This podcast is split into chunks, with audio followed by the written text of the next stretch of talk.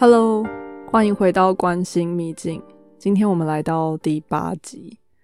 那延续我不断在谈的星盘，要从架构的方法来看待。那我们今天继续来谈这些轴线。那呃，上一集谈到的有三条很关键的轴线，几乎是撑起了我们每个人的星盘架构。那这三条轴线分别是上升、下降、天顶、天底以及南北月焦点。我也提到说，上升下降代表的是你和其他重要的他人、重要他者的关系；然后天顶和天底探讨的是你和家人天底的部分，以及你和世界天顶的部分的关系，以及你希望在世界上留下什么样的形象。那今天呢，我想要深入的来聊一下南北月焦点这一条。也是一百八十度的轴线，那这这个题目其实比较内在一些些，所以有人也会把它解解读成就呃灵魂占星之类的，因为它探讨到一些我们的过去和未来的可能性。那所以在月焦点的题目上面，它其实是比较个人经验的，因为它比较关于内在的渴望、内在希望的成长以及内在经验的转化。所以我在上一集的时候给他的解读是，你和你灵性的自己的关系会和南北月焦点的这条轴线有关。在开始之前呢，我想要先来聊一个人，叫做 Joseph Campbell。嗯，他是一个神话学家，也有人就直接翻成坎伯这样。他有一本很重要的书叫做《The Hero with a Thousand Faces》，嗯，也有翻译，中文翻译应该是《千面英雄》。那他探讨的是所谓英雄的成长公式，所以他几乎是娱乐产业和剧作家的经典必读。因为我们呃看很多所谓的英雄电影，你会发现其实他的他就是有一个这样的历程，就是有一个有一个他的呃公式在这边。那这个公式呢，就是在他的书里面分成了三部曲。那第一部曲是关于历练，然后英雄通常就是一开始的时候会受到一个事件，然后那个事件是一个 calling，仿佛是一个召唤他要踏上这条冒险之路，然后接下来会进行第二阶段的。启蒙，那这个启蒙包含了各种的考验和挑战，中间可能会遇到各式各样的人，比如说可能会有帮助他的人，然后可能会有所谓的 mentor，然后可能会有各种诱惑，然后这个诱惑可能会阻碍他去完成他的想要专心致志完成的事目标等等。那各种考验、各种冲突之后，呃，第三部曲就到了归来，就是 return 到日常。那因为我们的在英雄经过这整段的考验之后，通常他会有一些内在的改变。所以为什么要谈这个英雄这件事情？你会发现，就是大部分的英雄电影，它从一开头到结束的时候，它可能就是他原本的那个样貌。可是你知道他在经历了这中间的一整段的转化之后，他已经不是同一个人了，即便外在看起来可能是一样的。那这也是为什么我会从南北月焦点突然跳到这个所谓的英雄之旅的议题，因为呃南北月焦点的考验其实也有点像是这样子，就是它是更潜移默化一些的。但当我们走上这条路的时候，我们真正改变的是我们的内在的转化，然后外在除非有各种样的事件和外力去把它显化，否则的话，今天要探讨的这个题目其实。嗯，会跟你自己的感受以及你自己的体验比较有关系。在这边，我想用几十年前的经典大作《魔戒》三部曲来来讨论，因为其实越不起眼的主角，然后受过越多呃伤，翻山越岭的考验越多，其实我们在观影者会觉得更精彩，然后我们可能更更觉得这是一个很大的跳跃的呃成长。那为什么我想用它来举例？就是因为它反差够大。因为这个主角一开始的环境，就是如果大家有机会回去复习的话，一开始他其实在讲这个哈比人的生活有多么的 down to the earth，就是开开心心的过日子这样子。然后你，然后这跟后面会是一个非常无敌大的反差嘛？所以，呃，但是我们会，但是如果我们仔细的思考，这样子的一个非常平凡的人，然后其实我们没有办法把他跟英雄的气质连在一起的人，其实这跟我们的日常是更相近的，不是吗？我们完全可以想象，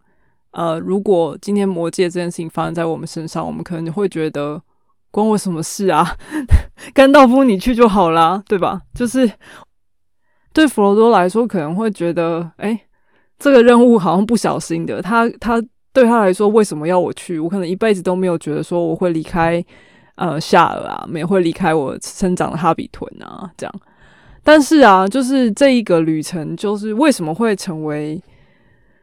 所谓的英雄之旅的旅程，就是因为这中间会有各种的幸运、各种的贵人、各种的劫难、种种的学习。那在这个成长的路上，就是会让我们成长、蜕变成另外一个也能够给别人帮助的人。然后这个过程呢，也创造了我们的价值。那说到最终，就是我们人生在世，其实想追求的不就是找到自己的价值吗？找到为什么我们要活在这个世界上，然后我们能够给这个世界带来什么？所以，这个给世界带来的价值，这个天顶的位置，也会是驱动我们做很多事情的呃一个力量。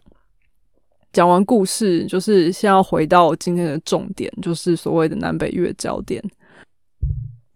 我的一个朋友听了我某几集 podcast 之后跟我说，他觉得我的 podcast 很像冷知识大全。所以呢，为了继续秉持这样的风格，我们也来探讨一下关于南北月焦点呃的冷知识。南北月焦点呢，其实是月亮绕行地球的轨道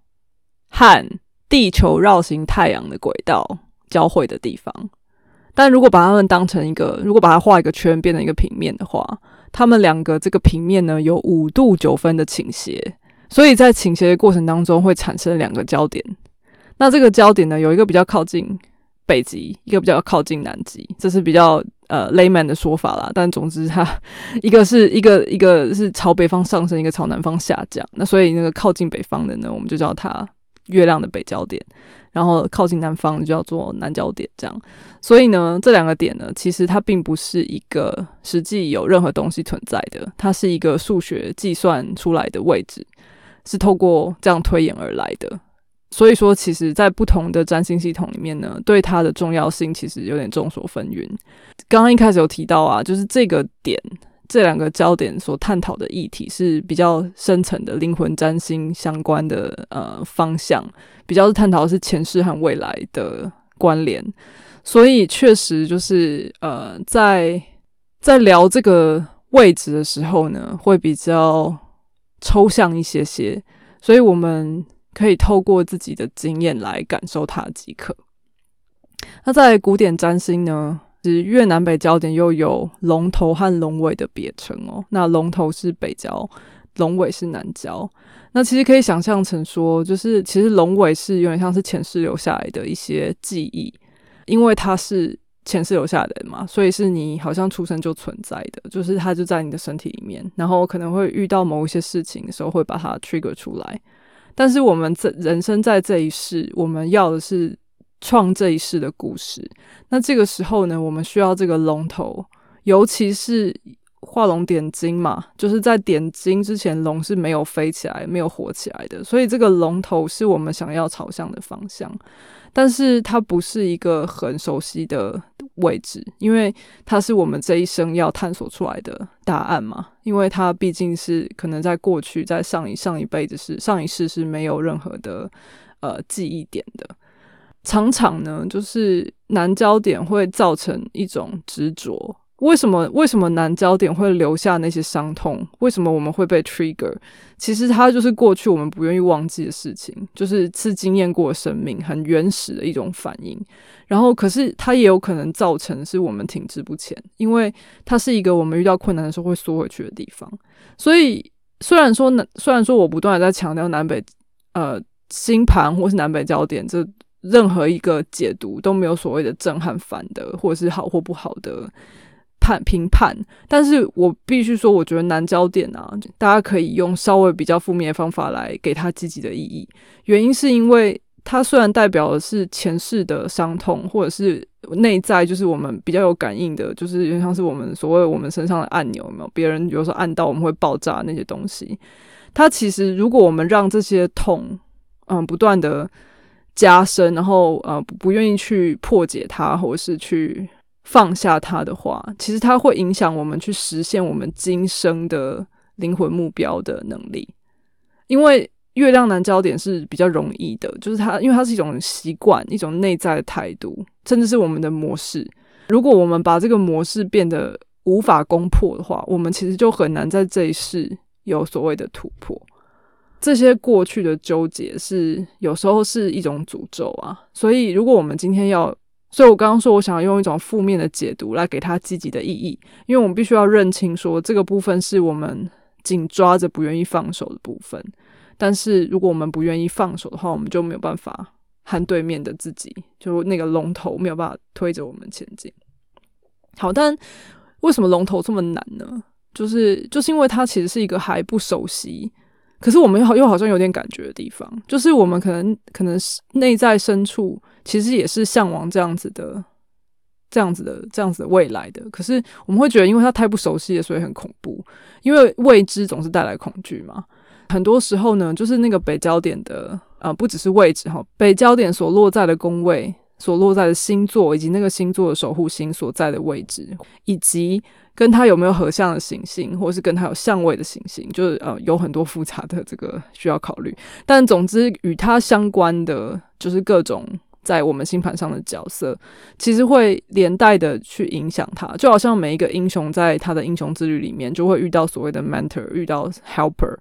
甚至遇到考考验和苦难，所以这个旁边的这些东西都和我们这个旅程上的各种的磨难是有关系的，然后也跟各种的支持有关系。但是呢，所有的轴线上的这两个对分的 quality 其实都是互相支持的，所以也没有说就是南教一定不能支持北教，或者是北教一定会一定要南教完全忘记他的执着什么的，它其实都是一组的在帮忙。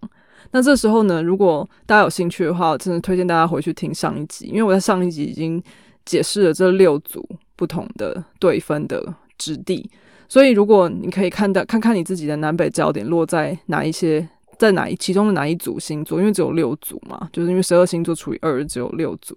你可以看一下，先看一下它，它算是一个基本的架构，然后再来，其实你可以看一下它落在的那个。星座它的守护星是谁？然后那个守护星在你的盘上落在什么样的位置？这也是另外一个考量的方式。另外，你也可以看看有没有星星在你的南北月焦点的旁边跟它粘在一起的。那这个也很重要。嗯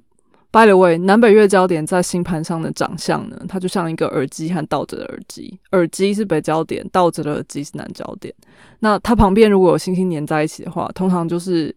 如果在谈焦点的话，我会觉得他有点像魔戒里面的那个 Sam，就是他的园丁，一开始会把他拖着，觉得他不应该出去冒险。但是在北焦点旁边那颗星星就是甘道夫，他就是你的 mentor，他会催促着你去达成你的使命。好，然后这个，所以这两颗星星如果如果有的话，它也会是左右你南北焦点这个旅程很重要的呃支持和拉扯。那他他们会让你的南北焦点的旅程比较外显，是真的。因为我刚刚一直说南北焦点独立存在的时候，它是一个比较内在成长的渴望。但如果它一旦有行星的时候，有可能会有显化的效果。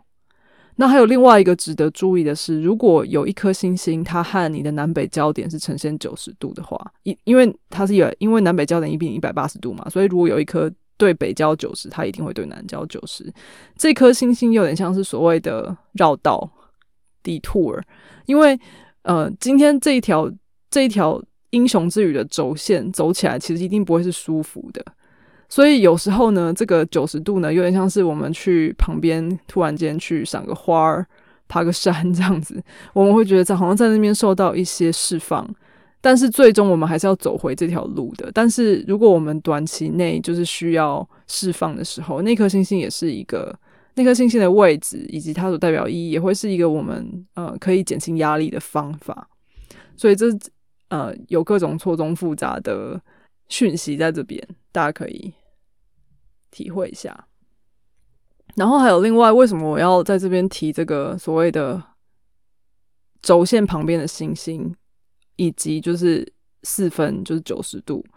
是因为啊，因为如果我们只看星座的话，就只看这个南北焦点星座的话，其实大家可能会觉得不够有到位，因为呃，南北焦点在通常会在一个星座留十八个月，也就是说，跟你几乎同年同年生的朋友们，就是你们这这个十八个月出生的人，其实都在同一个星座，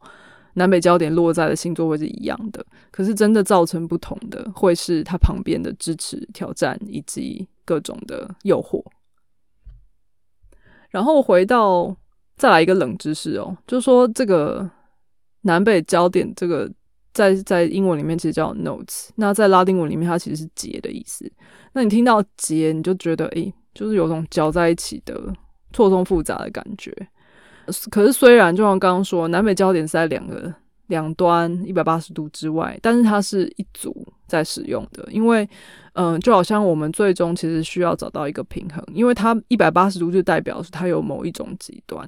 所以今天我们在这个成长的过程当中，其实是要把这中间的旅程学起来之后，回回馈到我们的过去，然后把我们真正的这些挑战到的新的新的学习，去和过去的我们做一个总和。然后跳脱出，转化出一个呃新的自己，但是这个过程中就是就是来来回回啦，反反复复喽，就是 我们常会在这个过程中跌宕起伏啊，然后呃随时的有一种有时候有时候当然遇到了困难，有一种被打回原形的感觉，可是有时候哎又有一个新的机会，新的绳子我们又拉上去，然后好像又往前走了一步。所以为什么探索自我这件事情其实是一件很困难的事，或者是大家会觉得说它好像是永远都。就是一生的功课啊，就是因为这样子，因为有时候我们会在我们的某一些枝微末节里面突然找到了某一种灵感，可是可能过两天又会有另外一个挑战把你拉回原形，然后你可能觉得我现在在处理我的盘上某一个心理的纠结。可是可能这个纠结结束了之后，哎，突然间星盘好像另外一个地方又开始呼唤你了。这样，我常常觉得，就是为什么我这么喜欢用地图来比喻我们的星盘，就是这样。就是今天好像去到一个地方，然后觉得还蛮好玩的，结果玩完之后，隔天就真的就是另外一个地方在呼叫你，然后你会觉得，哎，好像应该要去一下这样子。然后去之后遇到什么问题，或遇到什么好玩的，也很难预料。这样。所以人生就是这样子喽，但是我还是要说，毕竟它是地图嘛，对不对？就是有个地方在呼唤你，然后有个什么打折，希望你去买它，但你不一定要去啊。应该大家都有经验，就是今天有个地方有个大优惠，会有个什么展览什么的，然后你不去，其实可能过两天就忘了。但你去了，也许会有一些意想不到的收获，不一定。但是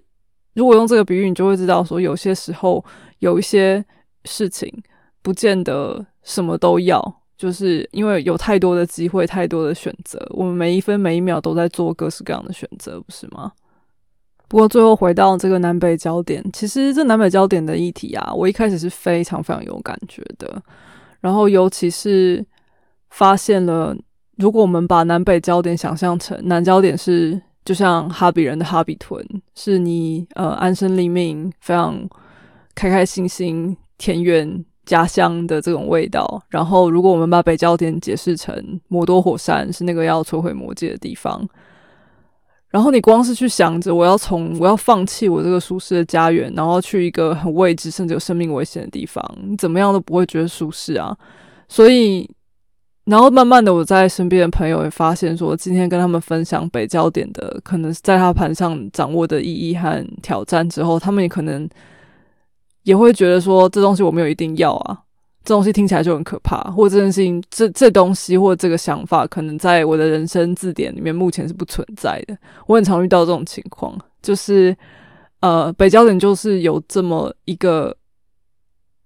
不熟悉的特质在那一边，不然他怎么能够成为魔多火山呢？他们怎他怎么能够成为一个像魔界摧毁之旅这样这么一个庞大的跳脱自己舒适圈的一种挑战呢？那当然，每个人的北焦点不一样嘛，然后他所在的位置所受到的影响都有各有不同。然后，也许对你来说是很容易的事情，对别人来说可能就是像魔多火山一样的可可怕，然后是会忍不住想要逃走的。但我还是要说啊，就是北焦点无论如何，它就真的是跨龙点睛的那个睛啊。就是一旦你今天这这一尾活龙就是活起来之后，它真正的就是追着让你可以追着自己，然后嗯去突破，然后就活出你今生的意义来，然后甚至去达成你所谓就是灵魂想要的目标。当然，这说起来有点悬啊，也有点形而上。但是，嗯，那不妨大家可以先看看你的盘，找到那个耳机是北焦点，倒着的耳机南焦点，先看它落在哪一个星座上，然后在哪一个宫位，然后旁边有没有跟它粘在一起的星星，或者是有没有九十度的所谓四分相的星星。那把这些讯息呢，都先找起来，然后一个一个去读相关的讯息之后，拼拼看看，你觉得你对这样的旅程有没有什么体验，有没有什么想法？然后我们再慢慢的去呃回到感受一下，就是我们在我们盘上所注记的这个英雄旅程的地图，我们什么时候想要踏上这一条路？有任何问题啊、想法呀？呃，想敲完的题目啊，都欢迎到关心秘境 Astro Demystify 的 Facebook 留言给我，或者是有任何想法，觉得哪里有感觉，觉得想呼应的，也都欢迎，就让我知道。那今天就先到这边喽，我们下次见，拜拜。